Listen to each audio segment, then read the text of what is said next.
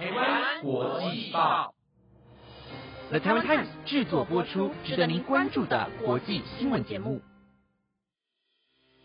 欢迎收听台湾国际报，我是陈彩妍，马上带您关心今天十一月二号的国际新闻重点。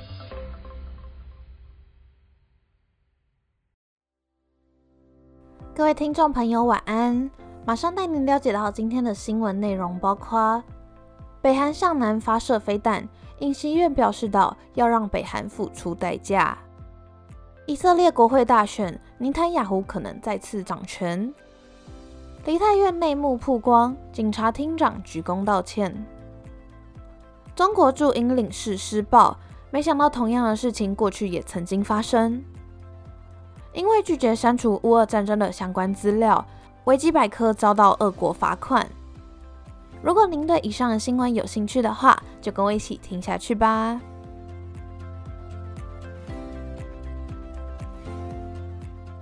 第一则新闻带您关心南北韩军事冲突。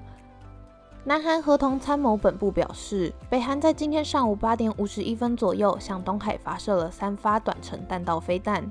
其中两发落在东海的北方界线以南二十六公里的公海上，以及距离南韩领海的基准线大约二十二公里处，对南韩造成不小的威胁。根据军方掌握的资讯。这次也是北韩第一次向南边发射弹道飞弹，南韩军方也因此将警戒状态上升到二级，维持防御准备状态。南韩总统尹锡悦则在今天早上亲自主持了国家安全会议，听取北韩发射弹道飞弹的相关报告以及应对方案。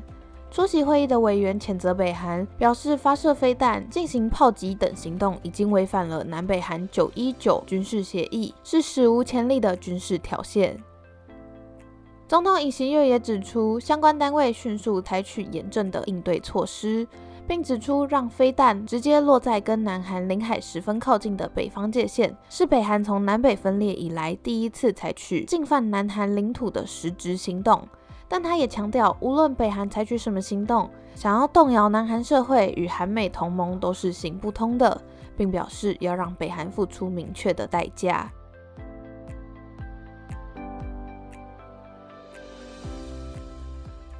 接下来带您关心以色列的国会大选，这场选举在一号进行，是以色列四年来的第五次大选。这次选举也被视为是支持或是反对尼坦雅胡的回归。预计在未来几小时内会公布结果。这次的选举是因为变革派联盟的瓦解，这个联盟联合了八个不同的政党，包括自由派和阿拉伯政党。他们在去年成功推翻了前总统的十二年任期，并由领导人拉皮德担任看守总理。林坦雅胡是以色列任期最长的总理，连续执政十二年后被变革派联盟推翻。林坦雅胡因为涉嫌贪污和背信，正在受审中，但他否认自己犯罪。他所属的右翼联盟表示，他们将改革法律，意味着要停止尼坦雅胡的审判。极右派的领导人班吉维尔是帮助尼坦雅胡的关键人物。班吉维尔是犹太至上主义者，如果他们成功组建了一个新的联合政府，对以色列的外交来说是一项挑战。根据目前的出口民调，林泰雅胡阵营将在一百二十个席位中拿到六十一到六十二席，右翼联盟中最大的联合党将获得三十一席。至于现任总理拉皮德领导的未来党，预计将赢得二十二到二十四席。前总理尼罕雅胡的右翼联盟以些微的优势而领先，并且取得过半席位，很有可能会回来再次掌权。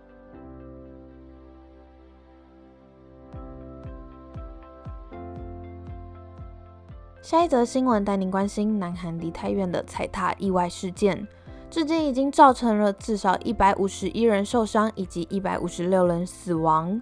根据目前陆续曝光的讯息显示，相关单位在活动前对人流的管制毫无规划。南韩 SBS 电视台也透露，事发地点龙山区的警察局情报课警官，早在事发前几天就已经写过报告上呈。表示万圣节派对当晚聚集的人数将会远远超过当局的预估数目，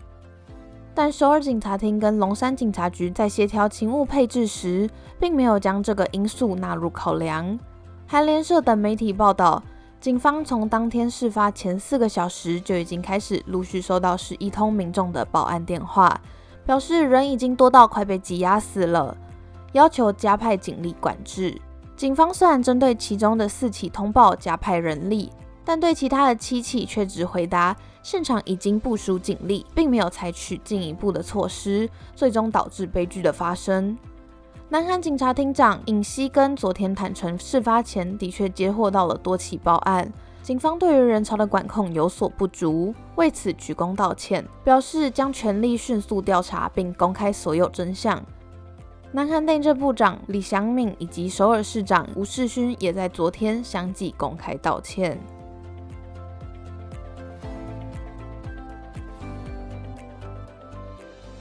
下一则新闻带您关心中国驻英领事施暴的事件。这是一起发生在十六号中国驻英曼彻斯特领事馆外的暴力事件。一名香港民主人士在馆外示威抗议，却被拖进领事馆围殴。中国驻曼彻斯特的总领事郑熙元则在一旁观看，且到馆外扯掉抗议标语。二十号，郑熙元接受外媒访问时承认，自己之所以打人，是因为出于职责。英国官员则警告，如果警方认定起诉任何涉案人员，中国应该要放弃他们的外交豁免权。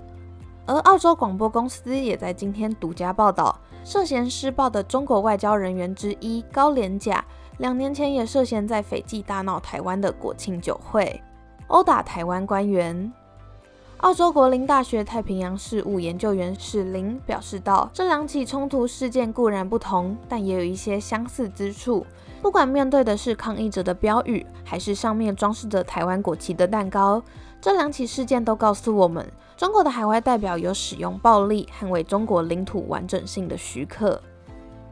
对此，澳洲广播公司向中国驻斐济苏瓦大使馆和中国驻英曼彻斯特领事馆询问相关事件的置评，但目前皆未收到回应。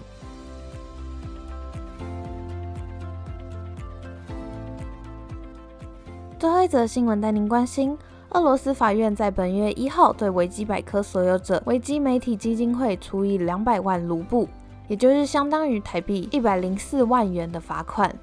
理由是该基金会拒绝删除与乌俄战争相关的条目。俄罗斯地方法院对于维基百科俄文部分的两篇入侵乌克兰文章，认为其内容不实。而这两篇被俄国当局要求删除的俄文条目，标题为《俄罗斯入侵过程中乌克兰平民的非暴力抵抗》，以及《俄罗斯2022年入侵乌克兰的评估》。对此，维基媒体基金会将提起上诉，并补充说明，维基媒体基金会并不会删除这些文章，也拒绝支付罚款。而基金会俄罗斯分部负责人科兹洛夫表示，没有人会删除这些条目，将对这项无理的裁决提起上诉。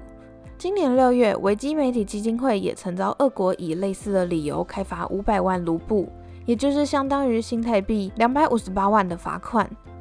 科兹洛夫表示，维基百科上有许多关于俄罗斯入侵乌克兰的文章，因此到目前为止，当局已经针对基金会提起三项法庭告诉。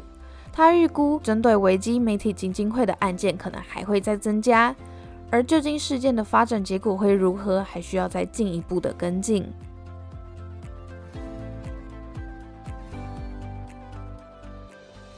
那以上就是今天的台湾国际报。新闻内容由了台湾 Times 制作播出。如果有任何的想法，都欢迎在 Apple Podcast 或是 IG 私讯给我们哦。感谢大家收听，我们下次再见啦，拜拜。